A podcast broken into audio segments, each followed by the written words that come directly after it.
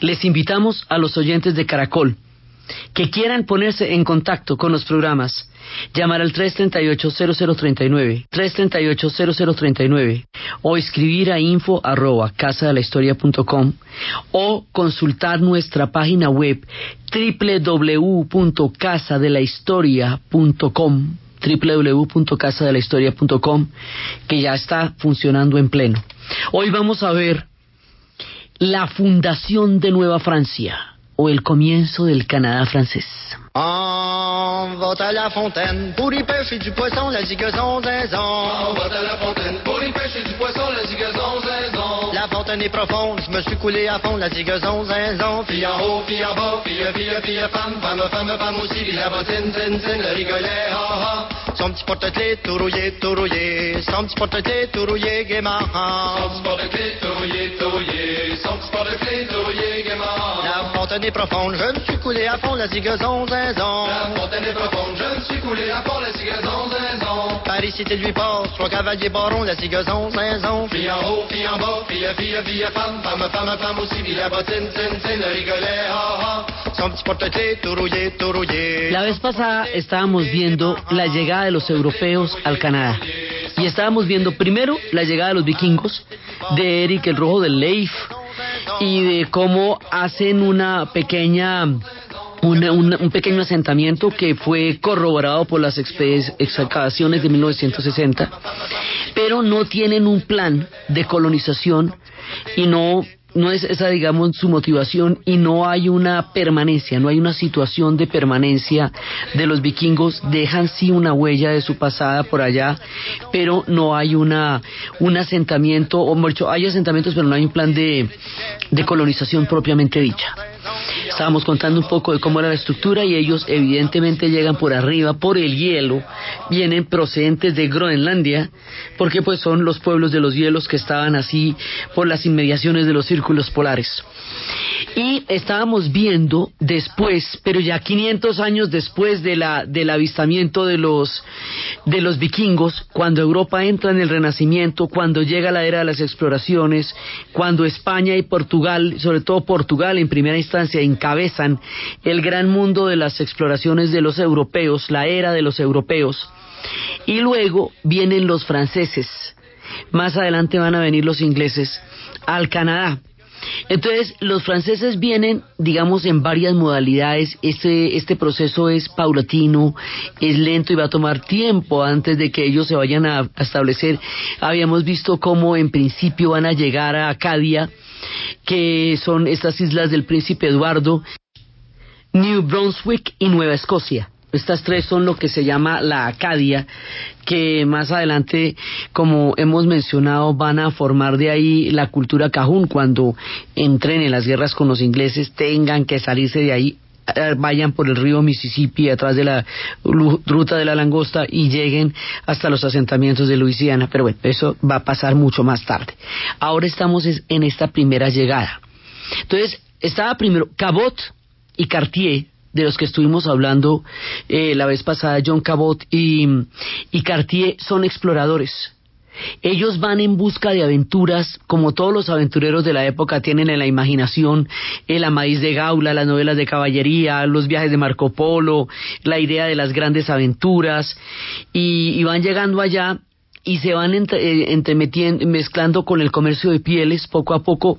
Acuérdense que allá hay rutas comerciales muy bien establecidas y hay rutas que tienen toda una riqueza y una interacción entre todos los pueblos de las primeras naciones y están las ligas, las confederaciones, toda esa cantidad de, de estructuras y de pueblos tan complejos que hemos visto allá. Entonces, estos primeros van en modo aventura pues, y siguen buscando como la ruta hasta Zipango y hasta Catay y sobre todo Cabote en primera instancia y luego Cartier y esto lo seguirán buscando de alguna manera esa idea no se les va a ir de la cabeza hasta cuando Vancouver en algún momento diga yo ya hice la exploración y ahí no hay nada más, ahí se acaba la tierra. Pero eso es mucho tiempo después, cuando él desde la Columbia Británica diga que no hay tal ruta hacia las Indias desde allá, sino que ahí termina. Pero como esto es gradual, entonces viene primero Cabot y luego llega Cartier.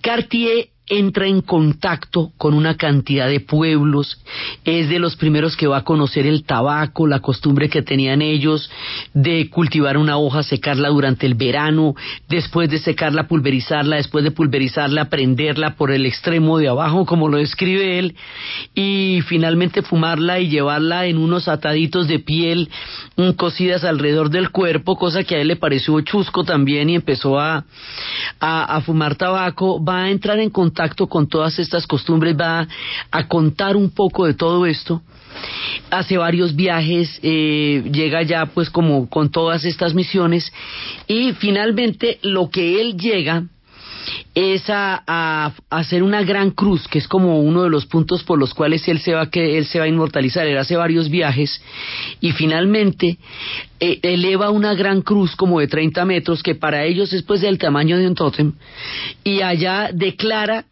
que ese reino está fundado en nombre de Francia, de la corona francesa.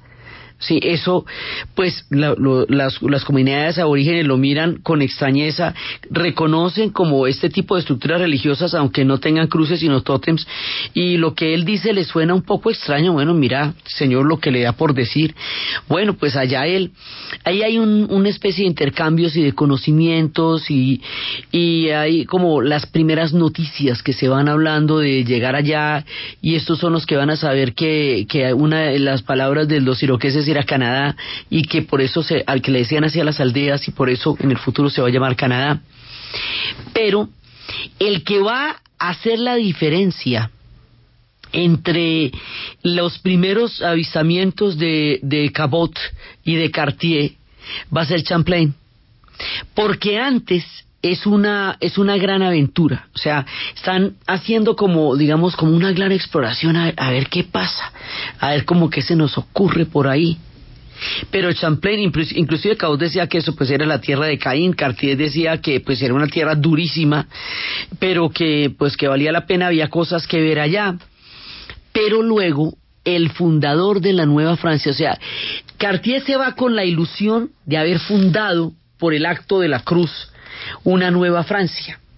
Pero en realidad eso no va a pasar con él. Eso el que lo va a convertir en un proyecto de verdad de colonización va a ser Samuel Champlain.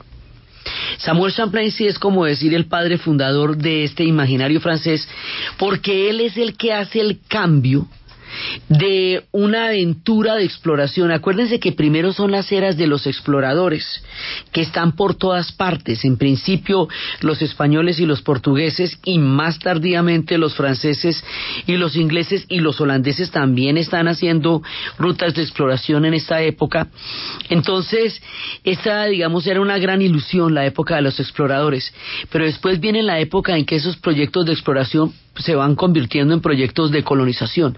Este proceso que nosotros vivimos tempranamente en América del Sur, que lo vimos desde 1492, aquí se va a consolidar en 1603 ya digamos empezar a pensar en esto como una colonia y va a tener unas características completamente diferentes a las nuestras, porque aquí había imperios, y los imperios fueron derrumbados desde la, desde la cima a partir de todos los encuentros terribles entre Cortés y Moctezuma y entre Pizarro y Atahualpa Yupanqui, digamos todas esas historias de, de cómo se dio eso, además estos europeos que llegaban acá eran los primeros europeos que llegaban a todo el hemisferio, a todo el nuevo mundo. Para la época en que estamos allá arriba, ya hace tiempo que ha pasado toda la, la primera etapa de nuestra historia bajo el dominio español, ya nosotros para esa época tenemos instituciones coloniales. Ya hay, digamos, como una... Eh, una consolidación de los asentamientos se pasa un poco de lo que es la conquista a empezar los, los temas que nos van a llevar hacia el periodo que aquí se conoce como la colonia. Pero aquí estamos empezando esa etapa de la historia europea porque estos son procesos más tardíos y son procesos distintos.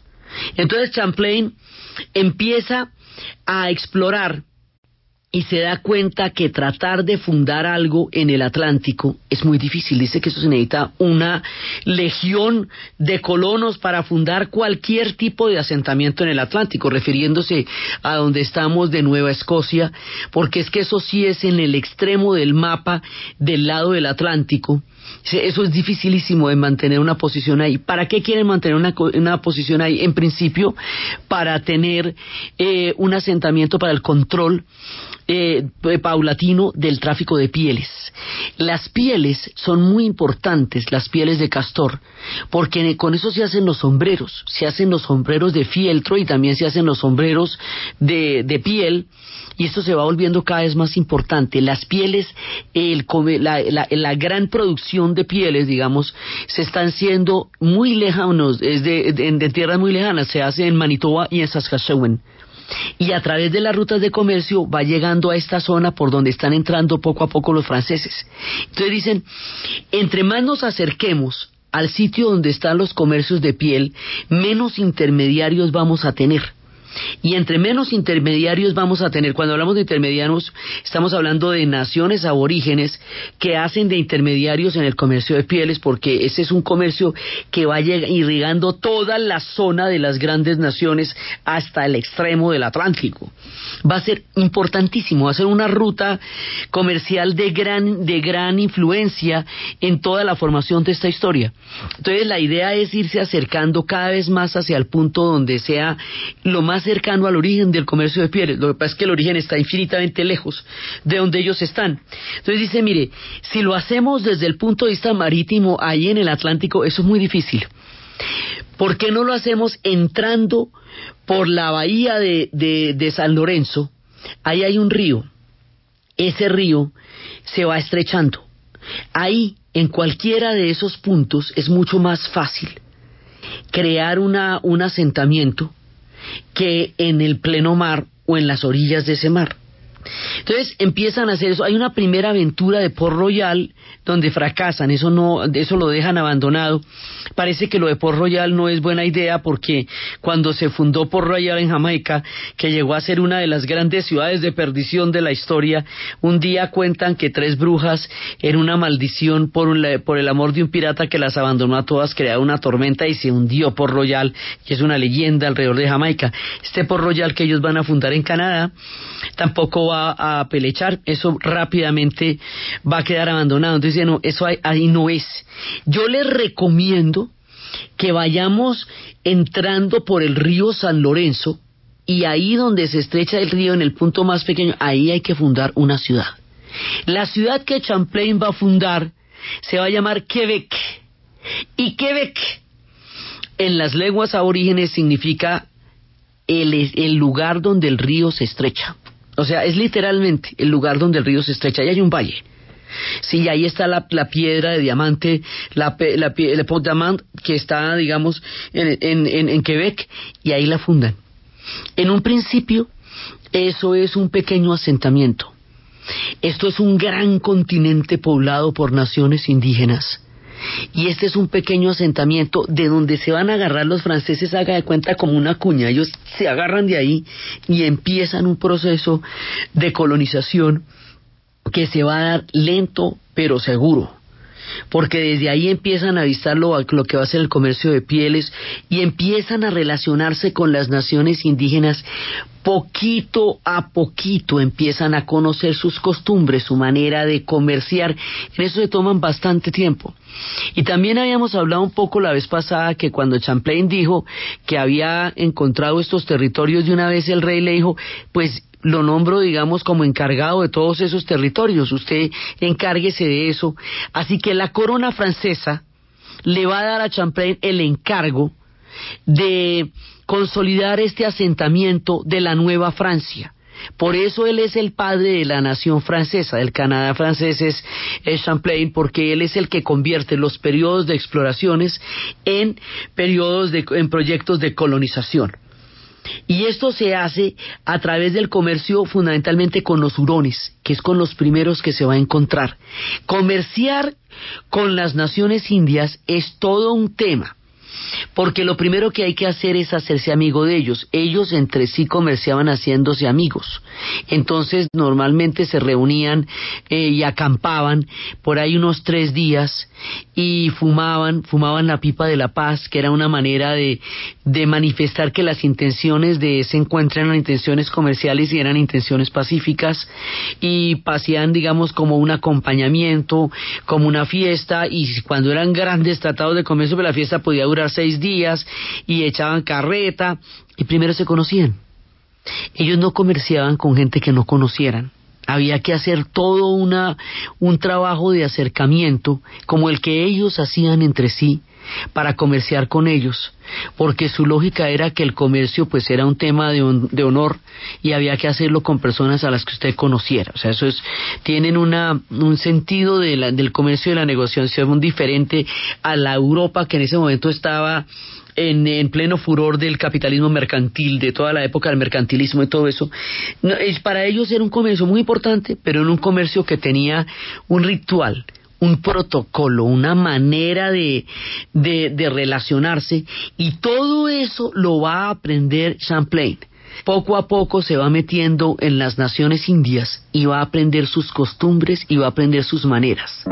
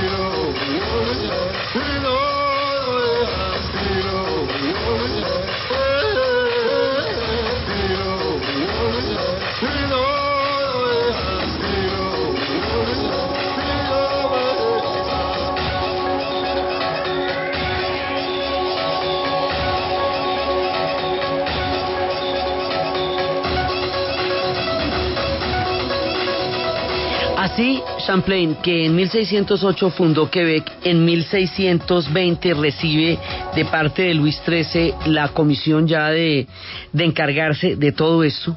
Él había hecho la recomendación y luego dijeron, pues vaya, listo, vaya, fúndela y encárguese de todo eso. Y él es el encargado de todo eso. Así que la Nueva Francia es fundamentalmente la creación de Champlain, pero por supuesto sin el avistamiento de Cartier y sin toda su información y sin todo su proceso, pues esto no llegamos allá como allá que como llegarían ellos y, sin la y sin toda la circunnavegación de Cabot tampoco, o sea, por eso esto es un proceso, pero el que lo va a sentar es Champlain. Entonces entra en contacto con los hurones y los hurones son los que le facilitan a él como la, las rutas comerciales. Por eso decimos que las rutas comerciales van a hacer que los objetos europeos van a llegar allá a las zonas de Saskatchewan y Manitoba mucho tiempo, pero mucho tiempo antes de que ellos vayan a entrar en contacto con algún europeo. Las rutas comerciales están entrando por América, por el sur de América del Norte, que hace rato que están comerciando, van en todos los extremos del gran gigantesco territorio del Canadá y Estados Unidos. O sea, vienen desde arriba, vienen desde el norte, son rutas muy consolidadas que hacen que toda esta Federación de Naciones y toda esta cantidad de pueblos hayan estado conectados a través del comercio. Por eso siempre hemos aclarado, y los canadienses son muy enfáticos en esto, que no es que lleguen los franceses y se encuentren con el medio monte, los franceses encuentran pueblos muy organizados, pueblos eh, bien constituidos, federaciones y naciones como hemos estado contando a lo largo de la narración acerca de las primeras naciones y de, y de sus cosmovisiones, así como tenían unas cosmovisiones tan complejas, tenían unas instituciones consolidadas, tenían unas ligas de, de comercio tenían sus formas de votar, cada uno de ellos tenía su propia, tenía, cada nación tenía un voto, ellos tenían una, una cantidad de organizaciones ah, con las que poco a poco se van poniendo en contacto los franceses. Entonces, su primera entrada es con los hurones y se habla de Uronia.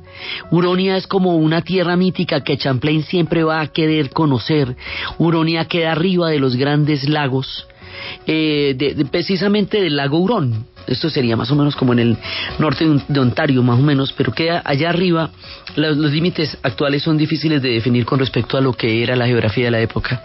Y va a llegar allá eh, con este pueblo que habla de un lugar de donde provienen todos, que es Uronia, y las pieles van a venir es de, del lago Winnipeg sí, eh, y que es de por, lo que se viene todo, o sea, todo, todo tiene que ver con las pieles, porque además en esos climas y en esos momentos y en esas geografías eso es muy importante.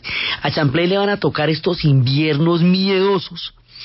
Algunas de sus de sus de sus acompañantes van a morir de escorbuto, le van a tocar inviernos realmente bravos. Se va a empezar a conocer de frente lo que es un invierno canadiense, si eso hoy por hoy es tan asustador.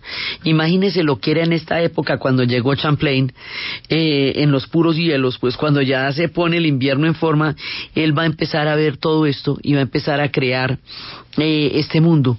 Y al entrar en contacto con los hurones, se van a volver aliados. ¿Aliados frente a quiénes? aliados frente a los iroqueses, que va a ser la primera de las grandes confrontaciones que vamos a ver después de la pausa.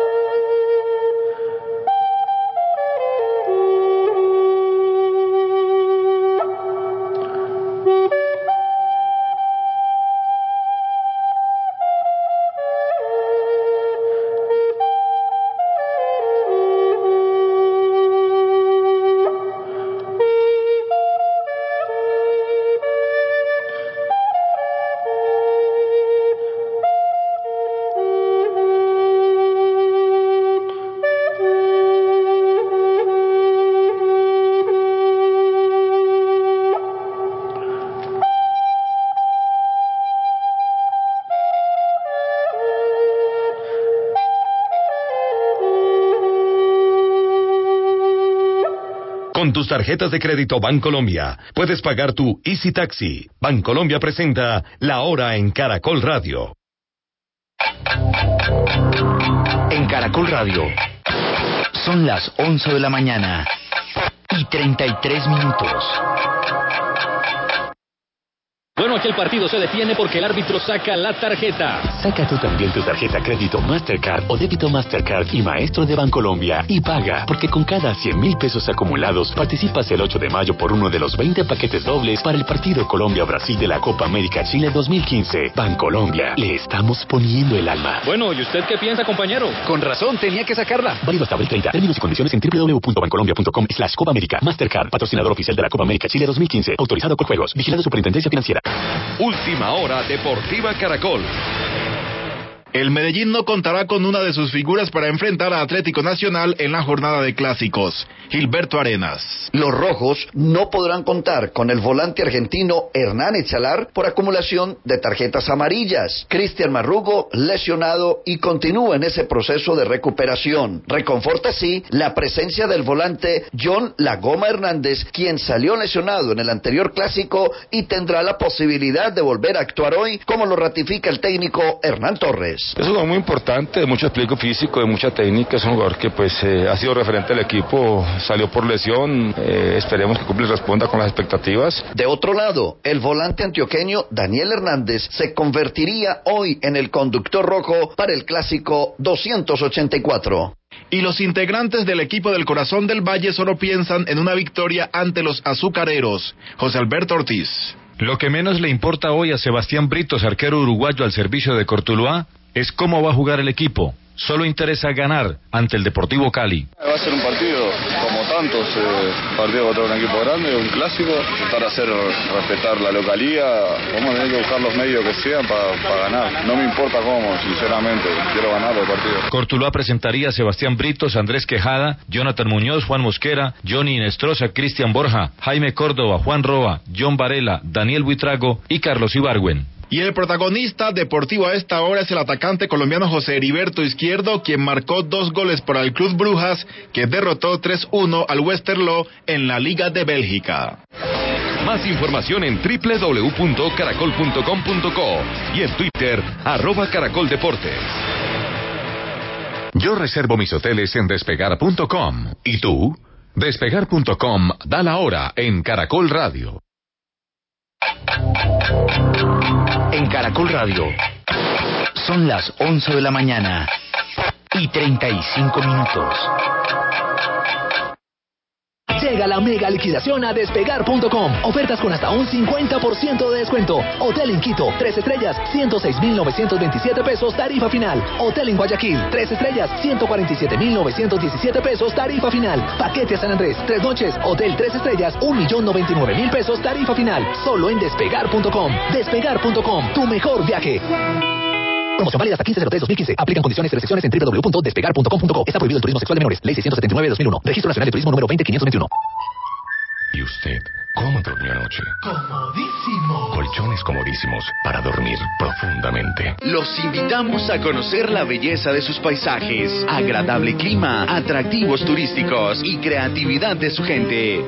Sosa, un lugar hermoso para descansar y disfrutar los productos de Feijoa, muestras artesanales y eventos culturales que se realizan en el año.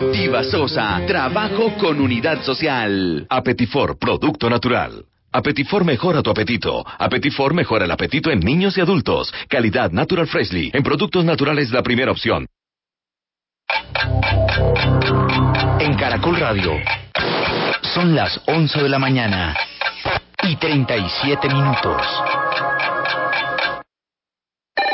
¿Punto naturista? Gracias. Tiene Digestar Jalea con acción laxante, suave, blanda y placentera de Laboratorios Natural Freshly. Sí, señora. Tenemos la línea Natural Freshly. Digestar Cápsulas Forte y Digestar Fibra. Para otras afecciones, Apetifor, Venas Full, Gasof y Finacid. ¿Y Freshly Pause Cápsulas y Fibofor Fibra con probióticos? Naturalmente. Natural Freshly. Tratamientos científicos con productos naturales. En productos naturales, la primera opción. Con el sello del Instituto Farmacológico Botánico. Bienestar para tu familia, con salud y educación, vivienda para ti, deporte y recreación, crédito, turismo, capacitación.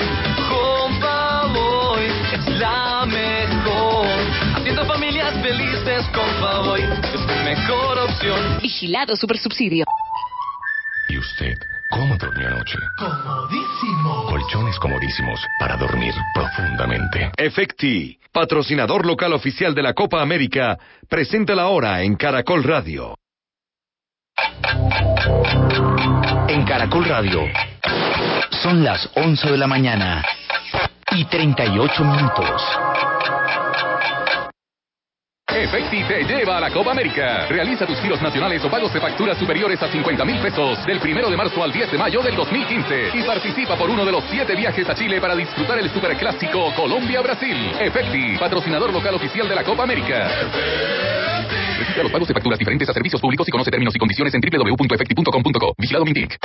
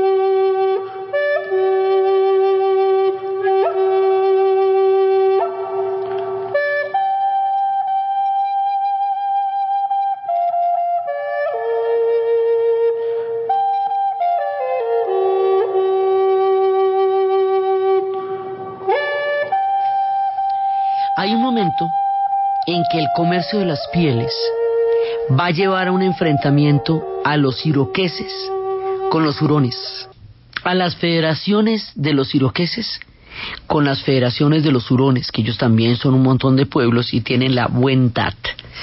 Ese Wendat es como se llama como la, la, gran confederación de los pueblos hurones, que es lo que le digo que queda en Huronia. ¿Por qué van a pelear? Van a pelear por el comercio, por el monopolio y el control del comercio de pieles, porque ese es un comercio súper rentable, que es el que está dando toda la viabilidad y la prosperidad de la época. En el primer enfrentamiento, como los franceses se son aliados de los hurones, porque se dio toda esta cooperación y por el comercio y cómo se van encontrando y por toda la relación con Champlain y todo eso, entonces les van a dar armas de fuego. Los iroqueses en esta, hasta ese entonces estaban peleando con hachas, estaban peleando con flechas, estaban peleando con lanzas.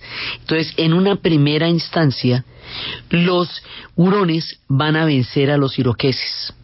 Pero más adelante, porque estos son varias guerras en varias etapas, los iroqueses van a conseguir armas de fuego. ¿De dónde las sacan? Eso hay, lo que hay es gente vendiendo porque también los holandeses están por ahí, vendieron armas y más adelante están entrando europeos en diferentes momentos y de ahí se consiguen las armas, pueden venir desde abajo. Entonces, en la siguiente batalla, ya los iroqueses tienen las armas de fuego. Y con las armas de fuego los iroqueses pues van a van a tener una una gran ventaja porque pues son pueblos sumamente organizados para la guerra y las guerras que se pelearon ancestralmente en, eh, con condiciones de hachas y flechas y, y lanzas y que permitieron que estas naciones hubieran existido milenariamente con varios tipos de enfrentamientos y de guerras a lo largo de su enorme y antiquísima historia, ahora con las armas de fuego se vuelven otra cosa completamente distinta. Porque ahí sí pueden ser guerras de una gran gravedad hasta el punto en que los iroqueses eventualmente van a terminar derrotando a los hurones y van a terminar desmantelando Huronia. Eh, la tierra, digamos, mítica donde vienen todos ellos, la que tanto quería conocer Champlain, nunca la conocerá. Huronia la van a desmantelar y los hurones van a perder la gran batalla contra la eh, confederación de los iroqueses, contra las seis naciones, cinco que después viene la otra nación más. Y los hurones son los primeros que van a empezar a desaparecer en estos contactos. Esto toma tiempo, es paulatino, pero, pero los hurones son los primeros en salir de ahí. Con la llegada de las armas de fuego, la guerra se vuelve una cosa completamente diferente, porque todos los ritos y toda la el protocolo con que antes se hacía ahora con las armas de fuego es, es una cosa distinta. Y más adelante los pueblos, eh, los pueblos aborígenes se van a ver metidos al interior de las guerras entre los franceses y los ingleses cuando lleguen los ingleses, más noche. Pero por ahora era una guerra entre los dos, en donde los franceses estaban apoyando a los hurones porque era con los que tenían las primeras alianzas. Entonces los hurones son como de las primeras de estas, de estas grandes y antiguas y primeras naciones del Canadá que van a empezar a desaparecer en estos contactos por la guerra contra los iroqueses en el tema de las armas de fuego. Entonces, aquí se van adentrando cada vez más en el territorio, cada vez más en el territorio, y esta zona de Quebec es como, digamos, el origen fundacional de toda la historia de los franceses en el Canadá, del Canadá francés, por lo tanto es el origen de los que hoy son franco-canadienses. Es muy importante la antigüedad y la, eh, el carácter primigenio de la entrada de Champlain y de la fundación de Quebec, porque mucho tiempo más adelante y aún en el presente hay una, un, digamos, un imaginario histórico muy poderoso de los quebecois que primero tuvieron enfrentamientos muy serios con los ingleses una vez que lleguen y luego con la misma nación del Canadá. Siempre ha habido digamos como esa esa grieta esa fisura un poco entre un mundo quebecois que reivindica un pasado ancestral primigenio, una, un mito fundacional de la nación del Canadá como tal desde la perspectiva de los europeos, del origen de los franco-canadienses que serán los descendientes de esta de este encuentro entre los franceses y, los pueblos de las primeras naciones. O sea, eso más adelante de aquí de esto vamos a sacar un montón de historias. Ahora lo dejamos referenciado. Sí, es Champlain, es Quebec, es el lugar donde se estrecha el río y es la fundación de Nueva Francia. Entonces, cuando viene toda la época de la gran guerra entre los iroqueses y los hurones, el territorio se hace más complejo y es necesario seguir explorando más para llegar al punto donde realmente están las pieles, de Winnipeg, allá donde está, donde está Manitoba y Saskatchewan. Entonces hay dos personajes que van a proponer otra misión de exploración, que son Grosserie y Radisson. Estos dos hombres son franceses y van y proponen una exploración por arriba en las lejanas tierras para llegar a donde se origina el comercio de pieles. Pero ya es otra época. Ya Francia está metida en un proyecto colonial ya Francia lo que quiere es asentar, digamos, su, su, eh, su influencia y, su dominio sobre la nueva Francia, mucho más que seguir haciendo exploraciones. O sea, la era de las exploraciones para los franceses ya parece haber quedado atrás. La aventura después de Cartier y de Cabot queda atrás cuando Champlain ya vuelve esto un proyecto, un proyecto colonial. Sí, inclusive dicen, bueno, ¿y cómo vamos a hacer para que estos pueblos todos terminen comerciando con nosotros? Y dicen, bueno, eso después lo vamos a poder manejar con los misioneros. Más adelante llegarán los misioneros y la cristianización de algunos de estos pueblos será uno de los de las maneras en que se va a asentar el dominio francés sin que esto sea un proyecto religioso propiamente dicho, como sí lo era el proyecto español si que fuera un proyecto colonial tan decidido como lo fue desde un principio el, el, imperio español, esto es una cosa que más va sucediendo poco a poco a medida que, que va avanzando la situación, que un plan específico como, como había sido, eh, digamos, o como se, rápidamente se consolidó el, el tema del imperio español. Eso es completamente distinto.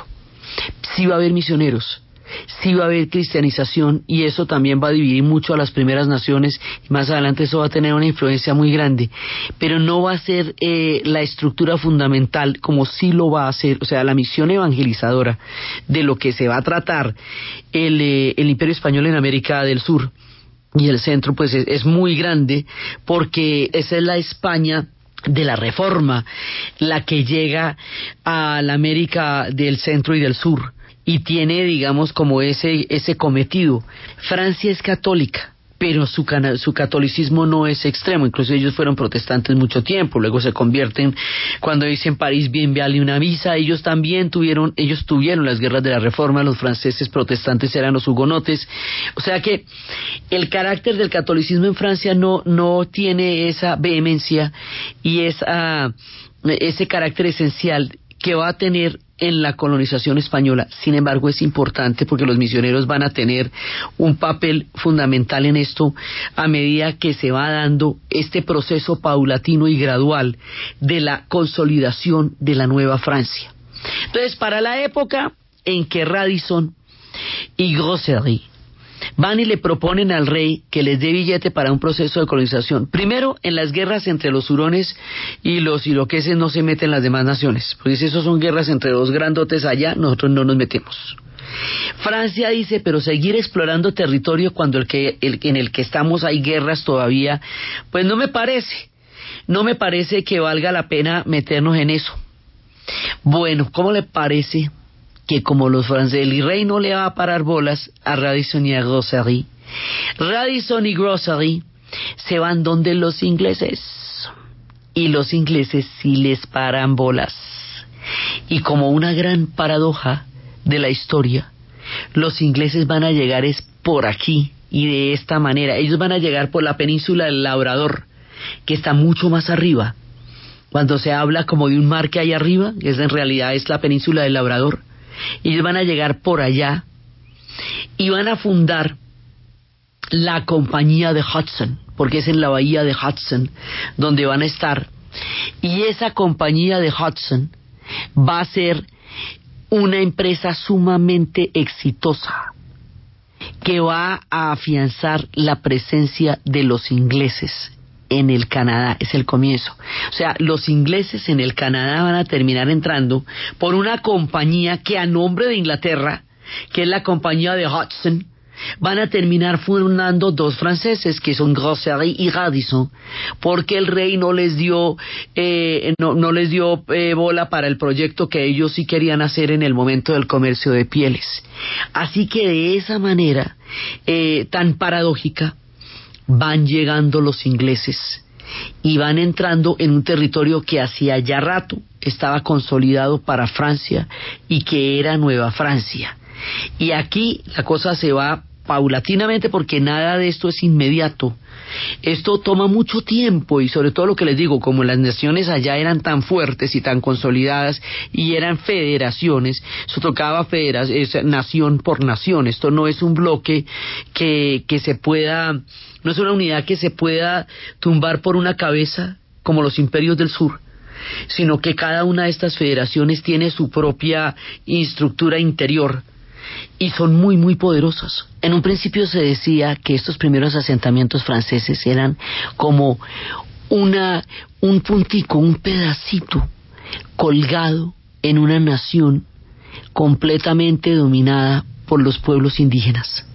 Entonces ellos llegan a, a estas naciones fuertes y vigorosas, entran de una manera eh, muy gradual y, y poco a poco, y ya mire, ya donde vamos, ya a partir de Champlain y de Baranzano, que, que paradójicamente es un italiano, es el que, el que también le, le, da el amarre político al proyecto de Nueva Francia, ya donde vamos y con los enfrentamientos entre los hurones y los iraqueses y los aliados de los hurones que eran los Montañí, ya van entrando cada vez más los franceses más y más y ya la entrada por el otro lado, la de Radisson y Grossery, eh, con los ingleses que van entrando por más arriba, entonces ya van llegando la segunda oleada, o sea, ya pasaron los vikingos y saludaron, luego ya los franceses y se quedaron. Y ahora van a entrar los ingleses. Y los ingleses van a entrar en la forma de esta compañía.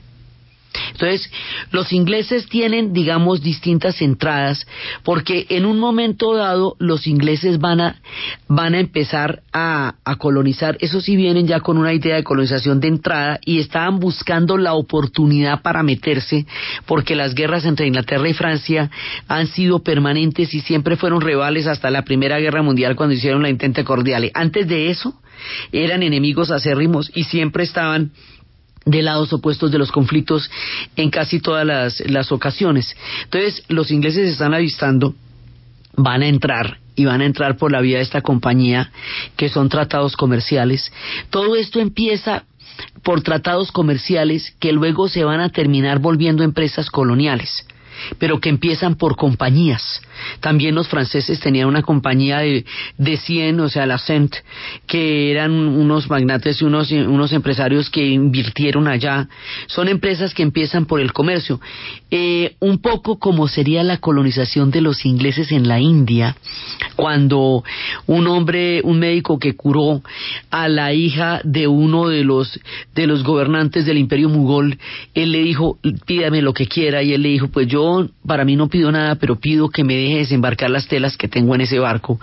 Pues, sucedería mucho tiempo después y desembarcó las telas y de las telas se quedaron allá y después hubo que vigilarlas y después tuvo que poner un puesto y después una, una factoría y una guarnición y se fue fundando la compañía de las Islas Orientales. Haga de cuenta, los ingleses van entrando así por una compañía eh, de, de Hudson y luego cada vez esto se va volviendo más y más un proyecto colonial pero es un, en principio, es un proyecto comercial con las grandes naciones y con las grandes federaciones. Entonces, es muy distinta al carácter de la, de la colonización que nosotros vamos a tener que es un proyecto de la corona española recién consolidada como una manera de, de, de hacer, digamos, de generar todo ese poderío del imperio español, esto va pasando de a poquitos y a partir de un comercio.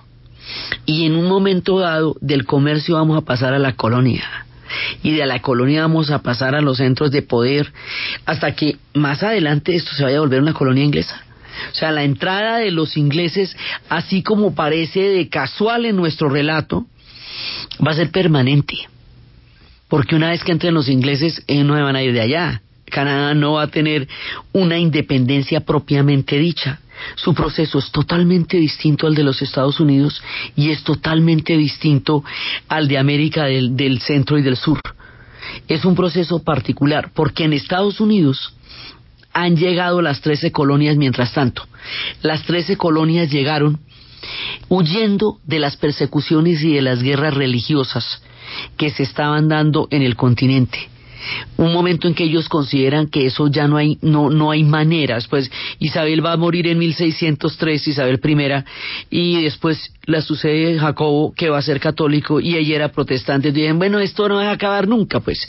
Viene un católico y viene un protestante y, y ensangran eso entonces ellos van a tomar sus naves y van a crear colonias independientes, colonias que no están ligadas a Inglaterra, sino que quieren romper los lazos con Inglaterra para poder vivir una libertad religiosa que era imposible en, la guerra en las guerras de la Reforma. Y van a llegar así como comunidades, no como una empresa colonial, sino comunidades, no en nombre de un imperio, sino de una fe no como una federación, sino como colonias, con el ideal del protestantismo para ser vivido tal y cual ellos lo consideraban y lo concebían de una manera que no se podía vivir en Europa. Por eso el maestro Arciniegas decía que la utopía de los europeos se realizaba en América, que todos sus sueños eran posibles solamente aquí. Entonces, las trece colonias que van a ser como la, el origen fundacional de la parte de, de los Estados Unidos que tiene que ver con el mundo europeo y blanco, porque allá también están las primeras naciones y tienen el mismo nivel de organización y están unas a un lado y otras al otro del mismo territorio.